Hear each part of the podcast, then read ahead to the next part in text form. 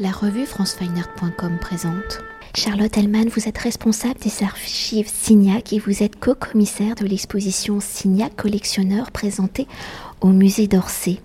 Alors s'articulant en cinq sections et à travers 153 œuvres, l'exposition Signac collectionneur est une exploration du regard de Paul Signac sur la création de ses contemporains ou en tant qu'acteur du renouvellement de la peinture, figure du néo-impressionnisme, membre fondateur du Salon des artistes indépendants et créateur d'expositions, il se trouve au cœur de la création artistique, des réflexions, des expérimentations, des doutes et succès de toute une génération d'artistes, celle des avant-gardes, de ceux qui construisent la modernité. Alors comme d'autres artistes de sa génération, Signac peut être vu comme un passeur ou en s'inspirant des réflexions des impressionnistes de la génération précédente, il sera également une source de réflexion pour les artistes de la génération future, celle qui fera naître le fauvisme. Alors si on connaît surtout Paul Signac comme l'un des inventeurs du pointillisme où il entretient des liens particuliers avec Georges Seurat, les deux artistes seront également à l'origine en 1884 de la Société des artistes indépendants qui s'attache à soutenir les artistes ne rentrant pas dans le cadre des institutions officielles comme le salon où les artistes présentés sont reconnus par l'Académie de peinture et de sculpture. Alors dans un premier temps pour s'attarder sur la personnalité de Signac, pour mieux appréhender son regard de collectionneur dans sa manière de devenir un artiste, il est donc autodidacte, loin du système officiel, et en regardant, en observant les œuvres des impressionnistes, particulièrement celles de Claude Monet, d'Edgar Degas, de Gustave Caillebotte, qu'il va appréhender son métier de peintre. Alors, par cette approche de devenir un artiste, dans ce désir de la couleur, de la couleur pure qui va définir sa propre palette, quels sont les aspects des impressionnistes qui attirent le regard de Signac? Pourquoi va-t-il délaisser les circuits officiels pour se concentrer sur les nouvelles façons d'appréhender les motifs, est-ce déjà l'impulsion de la touche sur la toile? Signac est vraiment un autodidacte. C'est quelqu'un qui ne se destine pas forcément à la peinture dès le départ. Au début, il voulait être écrivain. Et puis, le choc, c'est la visite de l'exposition Monet à la vie moderne en 1880. Et là, il se dit, c'est ça que je veux faire. Et finalement, c'est quelqu'un qui va être, comme vous le dites, en dehors des circuits, puisqu'il va pas suivre d'école il va euh, vraiment travailler en autodidacte. Euh, il va écrire à Monet pour avoir des conseils. Et puis il va rencontrer Guillaumin. Mais finalement, il, apprend vraiment à, peindre seul. Et c'est peut-être ça aussi qui lui donne cette liberté euh, de choix et de, et de regard. Et puis ensuite, ses admirations vont à Degas et à Guillaumin. donc il va être tout de suite attiré par cette volonté des impressionnistes de peindre euh, sur le motif, la réalité et non pas la peinture de salon. Donc très classiquement, il est avant-gardiste euh, dans une époque euh, qui est le tournant de la naissance de l'impressionnisme. Et tout de suite, il va être attiré chez les impressionnistes par des œuvres assez singulières, des œuvres qui annoncent déjà le tournant peut-être vers la suite à 21 ans, il achète euh, sa première toile, qui est un tableau de Cézanne. Et il faut bien voir que c'est un tableau contemporain. Donc c'est un jeune homme qui achète un tableau contemporain dans la vitrine du Père Tanguy, qui est à côté de son lycée. Et à partir de là, il va toujours avoir euh, un œil très sûr dans ses choix, que ce soit euh, du côté des impressionnistes, de ses maîtres, de Monet, de Degas, de, de Cézanne. Ce sont des choix tout à fait singuliers la toile de Cézanne, elle est déjà presque annonciatrice de ce que sera le néo-impressionnisme. La toile de Monet qu'il acquiert également. Euh, le Degas qu'il aura acheté aura des couleurs très fortes. Donc il y a vraiment déjà chez lui une vision euh, très singulière des artistes. Et pour poursuivre, ainsi nous venons d'évoquer la façon dont Signac a pu construire son écriture picturale, comment son observation a formé son regard pour aller de l'autre côté de la création artistique, c'est-à-dire celui du collectionneur. Et si de nombreux artistes sont collectionneurs et qu'ils échangent leurs œuvres, pour Paul Signac, y aura-t-il un événement qui va impulser justement ce geste de collectionneur? Est-ce à la création du Salon des artistes indépendants en 1884 ou en soutenant les artistes qu'il va devenir collectionneur ou ce geste son premier achat est antérieur? Maintenant, je sais que oui. Quelle sera cette première œuvre collectionnée? Comment va-t-elle donner la tonalité de la future collection. Alors la première œuvre, euh, je l'ai déjà dit, c'est donc ce tableau de Cézanne qui est euh, la porte d'entrée et le, début d'une longue collection, une œuvre déjà très moderne et euh, qui va en effet donner le ton de ses achats suivants.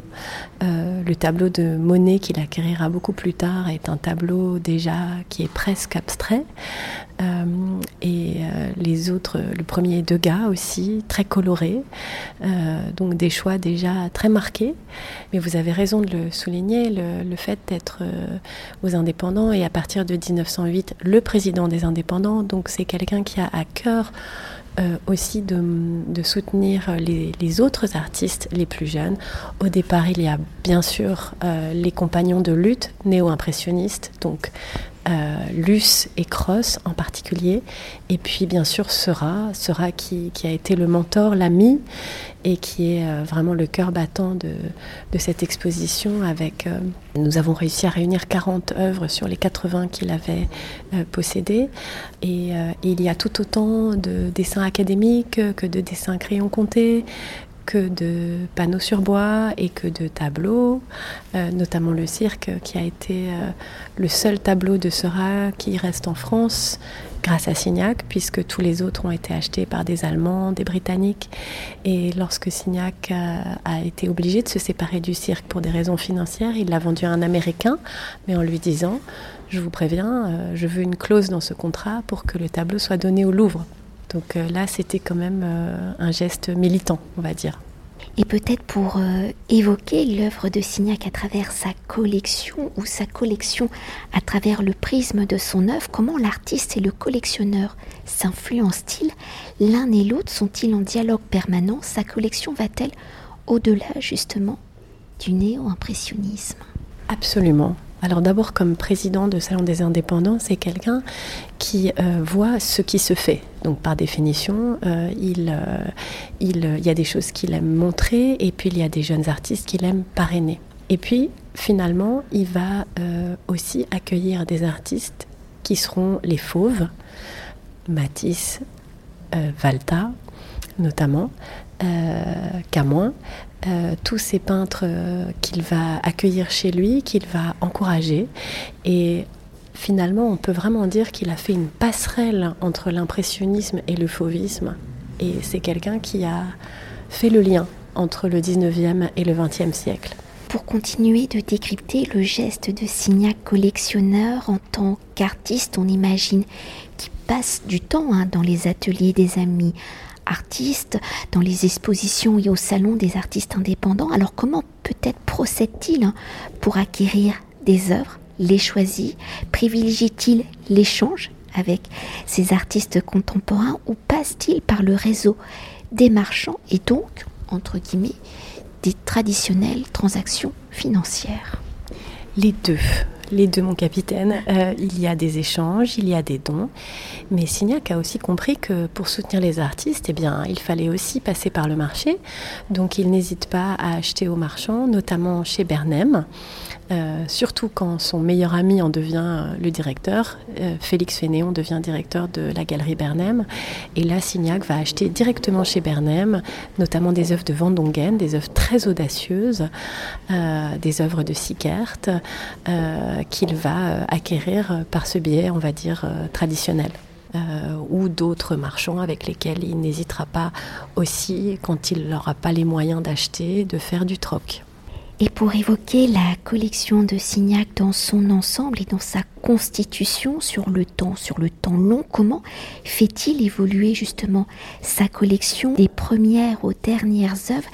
La collection de Signac reste-t-elle dans le même esprit pour mieux appréhender cet esprit de la collection de Signac Comment justement avez-vous articulé l'exposition? L'exposition est classiquement euh, chronologico-thématique. Je dirais, elle s'articule autour d'abord des maîtres, parmi lesquelles nous avons mis les estampes japonaises parce que euh, le japonisme a été extrêmement important pour Signac euh, dans son inspiration. Et, donc nous avons choisi des estampes et des mangas qui, qui reflètent aussi sa propre création. Ensuite, l'étoile Ami des néo-impressionnistes, donc Luce, le Van Rysselberg en grand en partie. Également Lucie Couturier, qui est une peintre femme que Signac a beaucoup appréciée. Puis euh, le cœur battant, je dirais, de l'exposition, c'est Sera, puisque Sera a tellement compté pour Signac, à la fois personnellement, amicalement et, aussi sur le plan théorique.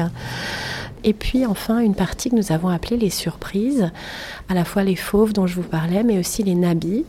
Euh, les nabis au départ que Signac n'aime pas et qu'il va apprendre à apprécier. Pour conclure notre entretien, est-ce que vous voulez vous attarder sur un point particulier de l'exposition d'un artiste qu'on n'a peut-être pas l'habitude de voir et qui est très fortement présent dans la collection de, de Signac? Alors euh, Lucie Couturier, dont je viens de parler, euh, c'est une artiste très méconnue et que Signac aimait beaucoup. Elle avait un grand talent. Euh, son père avait d'abord acheté la Grande Jade de Seurat, qui est ensuite sortie de France. Et c'est une, une très talentueuse peintre néo-impressionniste que Signac a énormément encouragée. Et donc nous avons deux natures mortes d'elle dans l'exposition. Et alors peut-être une dernière chose, dans le dossier de presse, il est annoncé que Signac collectionneur est un peu un cas d'école. C'est-à-dire que ce qui est intéressant chez Signac, c'est qu'on a à la fois l'artiste amé des artistes, on a à la fois le directeur de salon qui veut aider les plus jeunes, on a à la fois le théoricien qui a écrit un livre qui a beaucoup compté en son temps, qui s'appelle D'Eugène Delacroix au néo-impressionnisme, et dans lequel il voit dans l'art une progression, c'est-à-dire que pour lui, le néo-impressionnisme, c'est la suite d'un héritage qui vient de Delacroix et qui prépare au fauvisme. Donc on a le théoricien, le collectionneur, le peintre et le directeur de salon. Merci. Cet entretien a été réalisé par franceweiner.com.